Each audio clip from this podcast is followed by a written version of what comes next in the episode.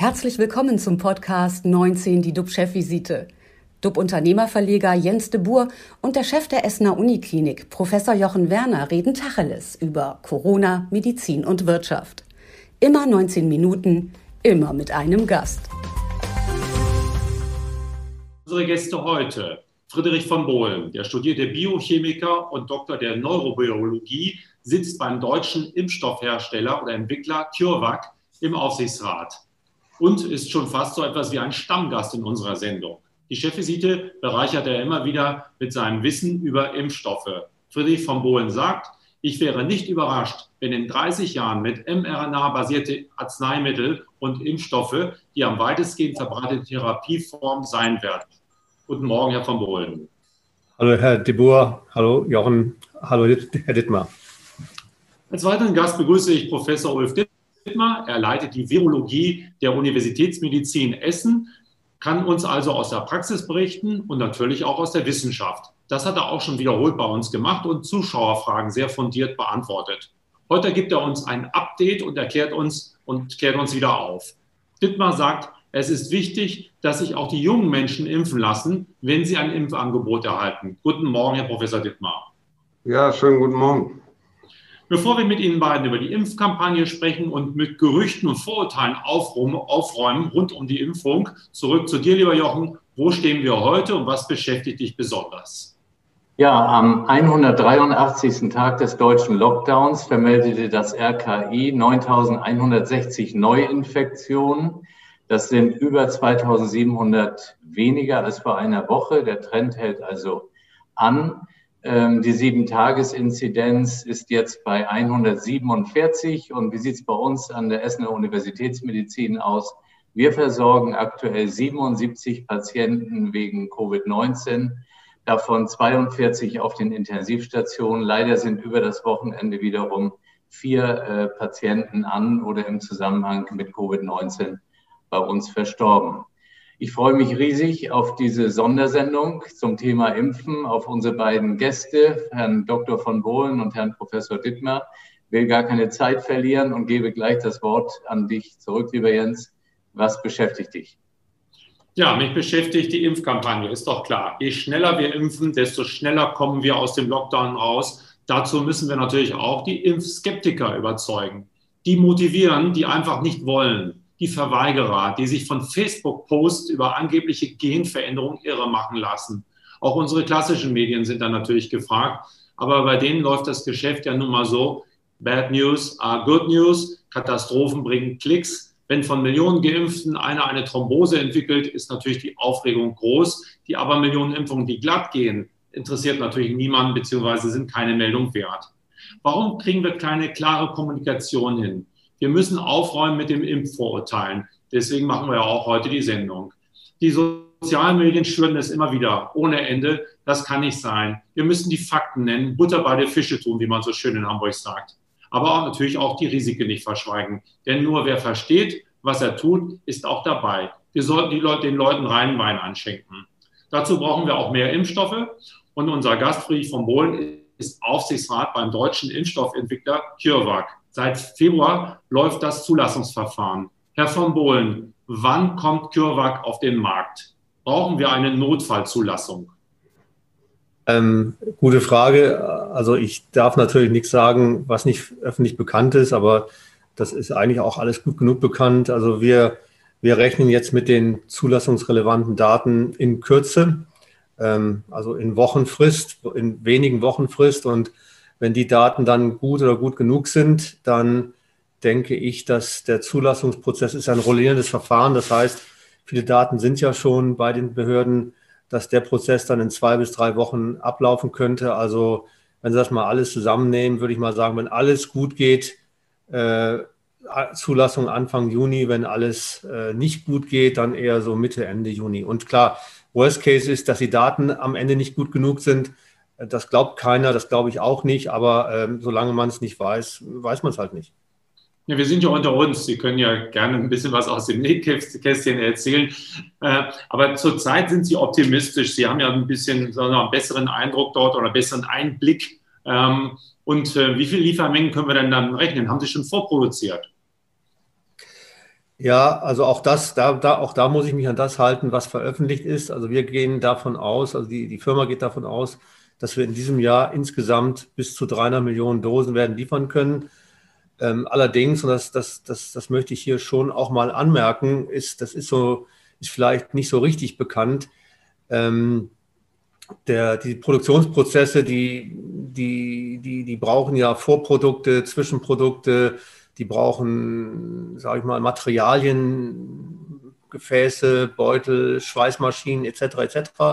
Und da ist schon interessant und ich möchte mich da mal vorsichtig ausdrücken, da, da, ist man, da sind wir in Europa zum Teil abhängig von Lieferanten außerhalb Europas, ich sage es mal so rum. Und da gibt es schon Länder, die diese Produkte nicht liefern nach Europa. Ähm, da gibt es War Acts und dergleichen, hat ja jeder mitbekommen. Und ähm, das, das führt dann schon dazu, dass wir mehr produzieren könnten. Und das gilt für andere in Europa produzierende Firmen auch. Äh, aber eben abhängig sind im Augenblick davon, diese Teile oder Produkte zu bekommen, beziehungsweise anders ausgedrückt. Also ich glaube, ich sage es mal positiv, äh, wenn uns die Corona-Epidemie noch etwas zeigt, dann zeigt es, dass die Rationalisierungsmaßnahmen der letzten 20 Jahre äh, auch nicht vielleicht immer in die richtige Richtung gegangen sind, weil wir heute in Europa zum Teil mit einfachen Teilen abhängig sind von, von Lieferanten außerhalb Europa und die haben dann, da kannst du Vereinbarungen unterschreiben und Verträge unterschreiben, da wird dann einfach mal kurz ein Gesetz aus der Vergangenheit rausgeholt und das hilft dir dann genau gar nichts. Also wir reden jetzt von den Vereinigten Staaten? Auch über die Vereinigten Staaten, ja dort, äh, wenn Materialien dabei sind, die eben wichtig sind für die nationale Sicherheit der Vereinigten Staaten, dass die nicht herausgegeben werden. Das ja, das ist ja der War Act, ist ja bekannt, darüber ist ja gesprochen worden, was das alles bedeutet. Das ist ja auch mit ein Grund dafür, dass die Amerikaner jetzt auch so schnell impfen konnten, weil die einfach Impfkontingente aus Amerika sehr, sehr stark für Amerika allokiert haben. Kann man verstehen, ja. Aber es führt eben auch dazu, dass die, und da, ich meine, so, so kennen wir ja die Amerikaner, ich erzähle ja auch irgendwie nichts wirklich Neues, ja. Da sind die dann halt äh, beinhart, ähm, ich weiß nicht, wie man das richtig sagen soll, also patriotisch. Ja. America First, sagen die doch. America First, ganz genau. Ja. Prüfen Sie denn auch jetzt, dass es Impfstoffe gibt für Schulkinder ab sechs Jahren oder ist das noch außen vor? Also auch das ist ja in der Presse gewesen, also dass, dass alle, Moderna, BioNTech und auch wir ähm, schauen, dass wir mit den Impfstoffen sozusagen in der Altersgruppe nach vorne kommen, also auch auf Jüngere hin. Meine Kinder sind eben nicht junge Erwachsene. Ich glaube, das können die Ärzte hier viel besser beurteilen als ich. Aber das ist so der Spruch, den ich immer höre. Und da muss man, da muss man sich sozusagen rantasten, also was die Dosis angeht und was Nebenwirkungen angeht. Deswegen sind das auch alles dann wieder separate Studien. Äh, da sind wir alle dran. Und ich denke, das ist wichtig, dass man auch in Zukunft Jugendliche und Kinder impfen wird, weil die natürlich auch, ich sage das mal rein, das meine ich jetzt rein faktisch oder, oder emotionslos, auch Überträger sein können. Ja? Und auch wenn die Symptome bei denen nicht so stark ausfallen, wenn es dann in der Familie weitergeben wird auf die Großeltern, dann, dann, dann, dann ist das Malheur halt da. Dann gebe ich doch gleich mal zu Professor Dittmar rüber. Wie sieht es dann aus bei Kindern und Jugendlichen? Wie ist die aktuelle Datenlage? bei den Infektionswerten und ähm, muss da mehr gemacht werden in Sachen Impfung? Ja, es ist äh, wichtig, auch diese Gruppen zu impfen. Also wir sehen, dass wir zumindest bei Kindern, die älter als zwölf Jahre sind, eigentlich keine Unterschiede jetzt auch in der Infektiosität oder so zu Erwachsenen sehen.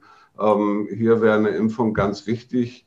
Ähm, jüngere Kinder ähm, übertragen das Virus vielleicht ähm, weniger als Erwachsene, aber das hat sich mit der neuen Variante B117 aus England eben auch ein wenig geändert. Ähm, da sind Kinder auch häufiger Überträger. Und insofern ist es äh, wichtig, dass wir zumindest in naher Zukunft auch Kinder impfen können. Was ist denn zurzeit Ihre größte Sorge? Ist das der, der, der, Virus aus Indien oder woher kommen jetzt sozusagen die größten Herausforderungen, das Virus?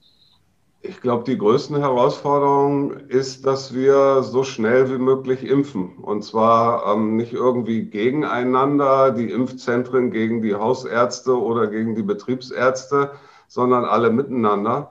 dass wir so viel Impfstoff kriegen, wie es irgendwie geht, weil wir sehen aus allen Ländern, die das gemacht haben, ähm, dass die Impfung der Weg aus dieser Pandemie ist und äh, dass es im Moment auch da relativ unerheblich ist, welche Variante da vorbeikommt. Ähm, die Impfung hilft trotzdem.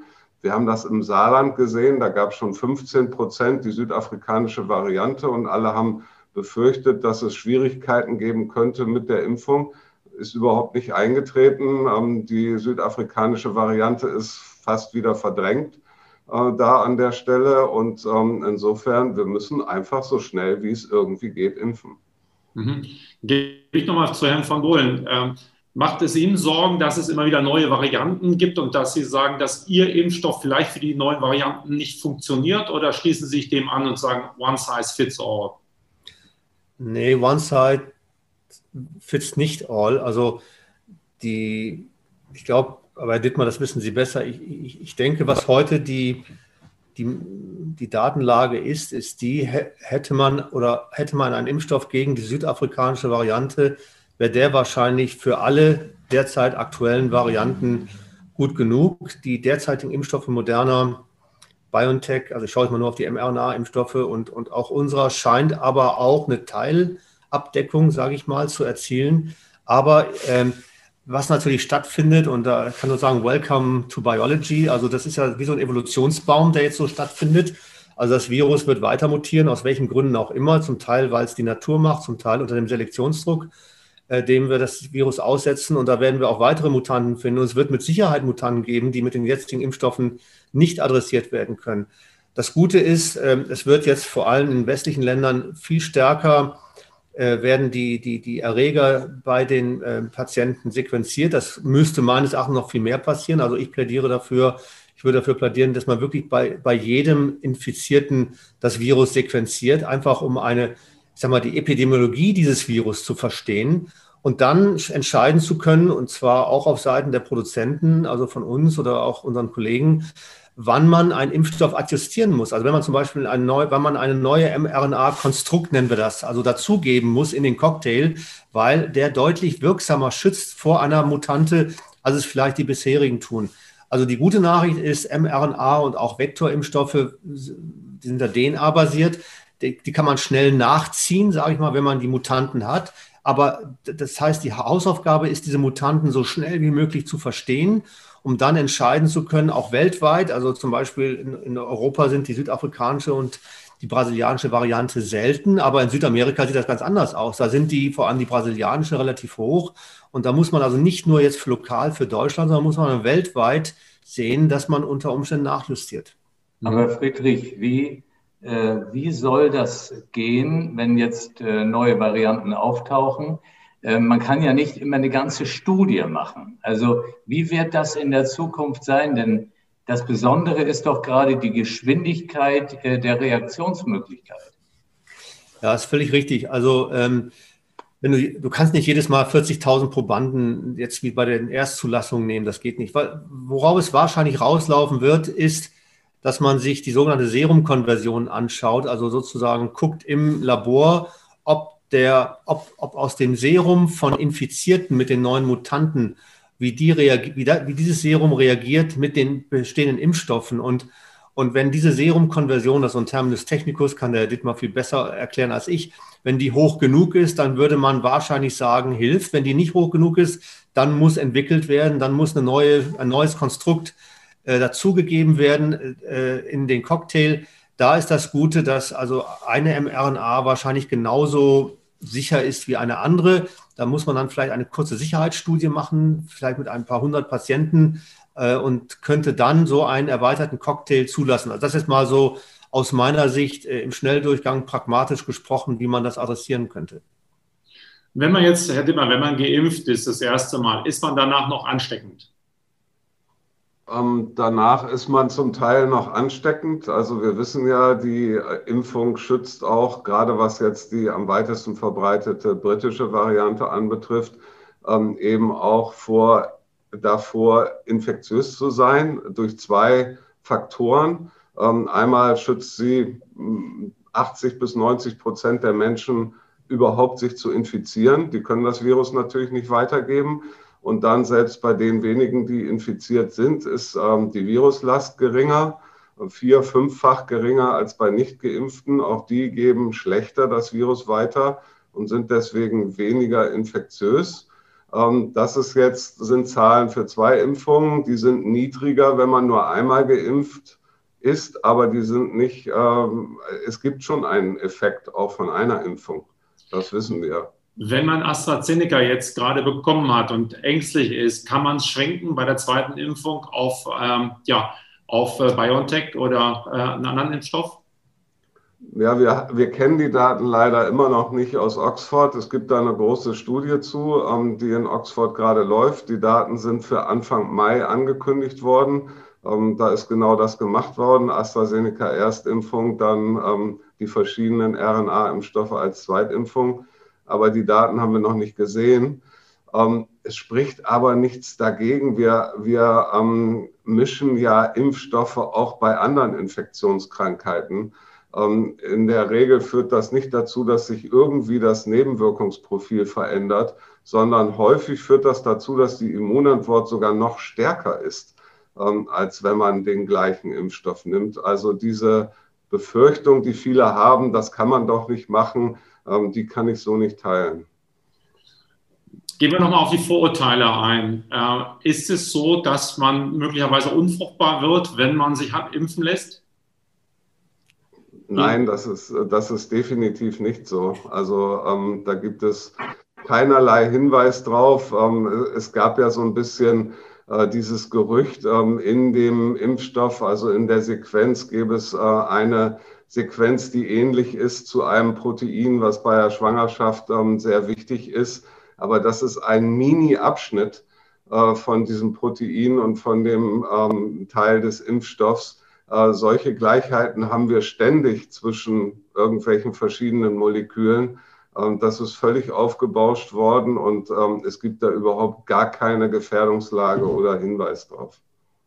Gibt es denn irgendetwas, was Sie mitteilen können, was eben ja, gefährlich ist? Oder kann man sagen, es ist so ein bisschen wie eine Grippeschutzimpfung, die da, die da ist, wenn man Analogien finden möchte, um es einfacher für den Automobilverbraucher auf der Straße zu machen? Ja, wir haben eine einzige klare Gefährdung gesehen und das ist ähm, eben bei den Vektorimpfstoffen diese sehr ungewöhnliche Thromboseform. Ähm, Sinusvenenthrombosen kommen vor, aber nicht in dem Ablauf, wie wir sie nach der Impfung gesehen haben mit diesen Autoantikörpern. Ähm, das ist schon eine ganz neue Pathologie, die wir eigentlich so nicht kennen. Ähm, es ist ganz selten, ähm, aber betrifft vor allen Dingen junge Frauen. Und ähm, in, bei jungen Frauen ist deswegen ja auch die Konsequenz gezogen worden, äh, sie eigentlich nicht mehr mit AstraZeneca zu impfen. Äh, bei älteren Menschen gibt es da auch überhaupt gar keine Problemlage. Würden Sie denn unterschreiben, wenn man sagt, weil Sie sagen junge Frauen oder Frauen, äh, die Pille ist gefährlicher als eine Impfung mit Astra, mit, äh, sagen wir mal, einem Impfstoff? Tatsächlich ähm, sind das zwei völlig unterschiedliche Thromboseformen, die da auftreten. Ähm, die Gefährdungslage ist da bei der Pille sogar höher, aber es ist eine andere Thrombose, die da letztendlich auftritt. Es geht ja nur um die Gefahr an sich, äh, dass Sie sagen, die, bei beiden gibt es Nebenwirkungen und so wäre die Frage dann, äh, hat die Pille mehr Nebenwirkungen als eine Impfung zurzeit? Ich glaube, für, für mich macht es sehr viel Sinn, den Impfstoff AstraZeneca eben jetzt bei älteren Menschen einzusetzen, wo er keine Gefährdung für diese Thromboseform darstellt ähm, und die entsprechenden Altersgruppen und ähm, dann auch Geschlechtsgruppen, hauptsächlich Frauen, ähm, da wirklich nur RNA-Impfstoffe zu verwenden. Mhm.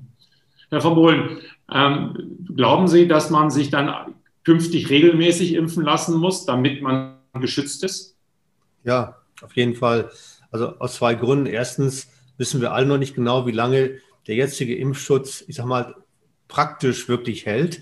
Da, da sind auch die Messdaten, wie lange Antikörper und T-Zellen da sind, nur sekundär hilfreich, weil wir wissen alle nicht, was sind die Thresholds, also die Schwellenwerte, mit denen man tatsächlich geschützt ist. Und das andere haben wir schon besprochen, die Mutanten, die kommen. Also ich würde mich mal darauf ein, also ich würde mich mal darauf einstellen, Corona wird uns nicht mehr verlassen wie andere Viren uns ja auch nicht mehr verlassen haben und verlassen. Und ich denke, mit den modernen Methoden, die wir haben, können wir sehr gut verstehen, was das Virus macht, können also sehr schnell nachjustieren.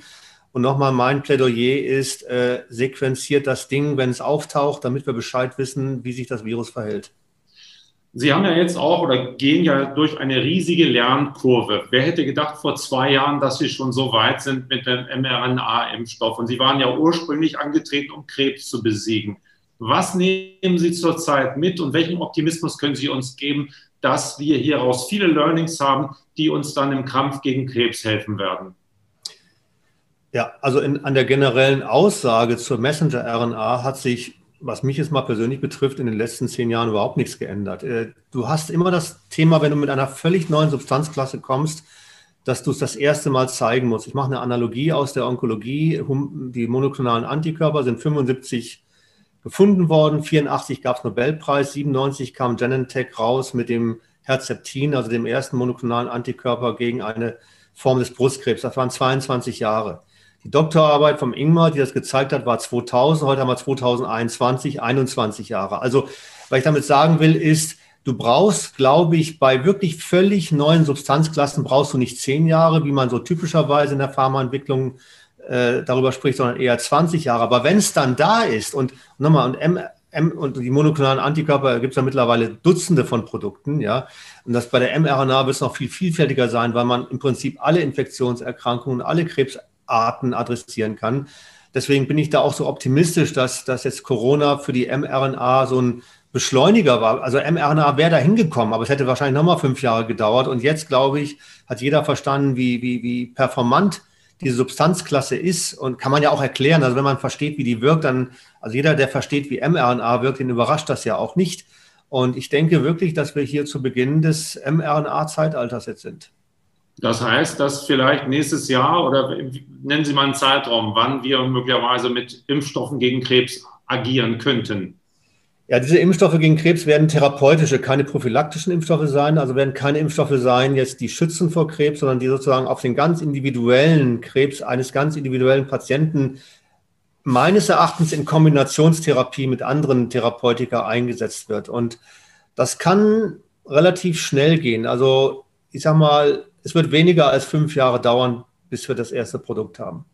Hier kommt nochmal eine Frage im Chat aus zur Impfpriorisierung. Macht es jetzt Sinn, Herr Professor Dittmar, nachdem die Alten und die Kranken geimpft worden sind, dass man jetzt sagt, wir drehen das Ganze um und die äh, Gruppe 20 plus oder 16 plus muss jetzt geimpft werden? Nein, das glaube ich nicht, dass wir das machen sollten. Wir sehen aus den Ländern, die schon mehr geimpft haben als wir, dass sich eine wirkliche absolute Änderung der Situation einstellt, wenn man die über 50-Jährigen zum Großteil geimpft hat. Ähm, und daran sollten wir in Deutschland weiter arbeiten. Das hat man in England und Israel gesehen. Dann sind die Krankenhäuser plötzlich leer, die Inzidenz geht runter. Ähm, erst dann muss man sich auch um die Jüngeren kümmern. Das ist die erste Aufgabe meiner Ansicht nach noch. Letzte Frage an alle drei. Ähm, schauen wir nach vorne, schauen wir auf den Sommer, schauen wir auf den, ja, sagen wir mal Mitte Juli. Also im Juli werden wir, Herr Professor Dimmer, wie können wir diesen Satz positiv beenden? Ja, im Juli werden wir schon so viele Menschen geimpft haben, dass äh, sich die Lage, die Corona-Lage in Deutschland ähm, analog zu anderen Ländern, die das schon gemacht haben, deutlich zum Positiven verändern wird. Sowohl in den Krankenhäusern, also die Krankheit Covid-19, werden wir deutlich seltener sehen, als auch die Inzidenzwerte werden deutlich sinken. Herr Friedrich von Bohlen? Im Juli 2022 wird jeder hinreisen können, wo er möchte. Im Juli 2021 wird es noch ein bisschen Einschränkungen geben. Also Urlaub können wir noch mit Einschränkungen machen. Und Jochen, was fällt dir dazu ein? fällt dazu ein, dass mein Top-Virologe, Professor Dittmer, eigentlich mir von Beginn an gesagt hat, dass im Grunde bei Corona im Sommer oft auch eine gewisse Entspannung hier zu erwarten ist. Und deswegen gehe ich eigentlich ganz positiv in die nächsten Monate. Vielen Dank. 19 Minuten sind leider vorbei. Morgen in der Sendung haben wir Michael Kuck. Er ist Vorstandschef beim Pharma-Großhändler Noveda und kann uns auch ein bisschen was zur Impflogistik erzählen. Und äh, ich freue mich drauf. Bleiben Sie alle gesund, klicken Sie rein. Wir freuen uns auf Sie. Tschüss aus Hamburg. Das war 19 die DUB-Chefvisite als Podcast. Die Videos dazu gibt es auf watz.de und auf dub-magazin.de.